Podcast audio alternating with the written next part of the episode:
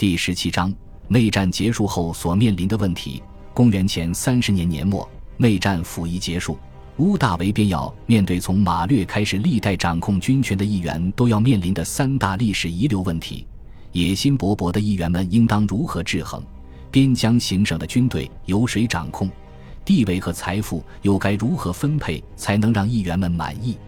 一是枭雄如马略、苏拉、庞培、凯撒都未能解决导致共和国内战的这些根本问题，而这些问题本身也反映出了时局之动荡不安。著名罗马史学家塔西佗曾经回忆起这个时代，他记载道：“传统的价值观被遗弃，所有人被剥夺了权利，迷失了对现实的认知。”急切地想要寻找一个有能力的元首。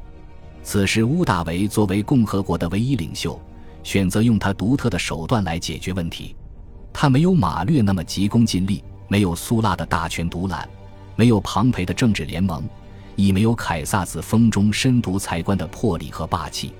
乌大维心思缜密，目光甚远。他不仅仅要确保罗马不再发生内战。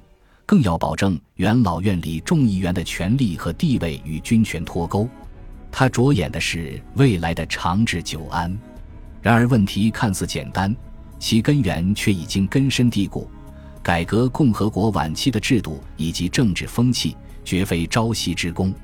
毕竟马略、苏拉、庞培、凯撒也都不是傻子，谁不曾尝试过让自己掌控实权，长治久安？长治久安说来容易，马略等人无不因此而尝试改革，却都难以善终。马略试图通过扩大公民利益，建立新的军队殖民地来巩固军权和统治，但是把国有土地分配给军队，威胁到了骑士和罗马公民的利益，最终落得一身骂名。苏拉尝试用军队压迫元老院，然而压迫的越厉害，谋反的人越多。克拉苏与庞培试图用政治同盟的方式来团结议员，然而议员们各自心怀鬼胎，自负如凯撒，不愿与那些背后诋毁他的议员为伍，试图以一己之力改变罗马。于是他自封为终身制毒财官，却落得惨死元老院的下场。这些人都未能给罗马带来和平，乌大维却做到了。比起他的舅爷凯撒，乌大维更了解罗马人。更知道这些罗马精英们想要什么。其实，对于罗马人而言，最成功的改革便是在不触犯制度与法律的基础上解决问题。这便是屋大维的改革：一个不触碰制度，也不触碰现有的阶级体系，一切按部就班，逐步改变整个罗马未来的改革。罗马文化之中，传统的便是优秀的，他们对古老的文化知识。典籍以及民风民俗表现出了极大的尊重，对前人所留下的规矩、条例更是体现出了极大的保护欲。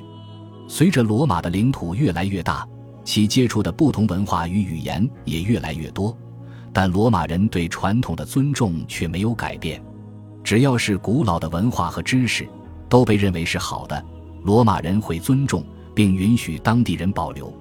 虽然有时为方便统治。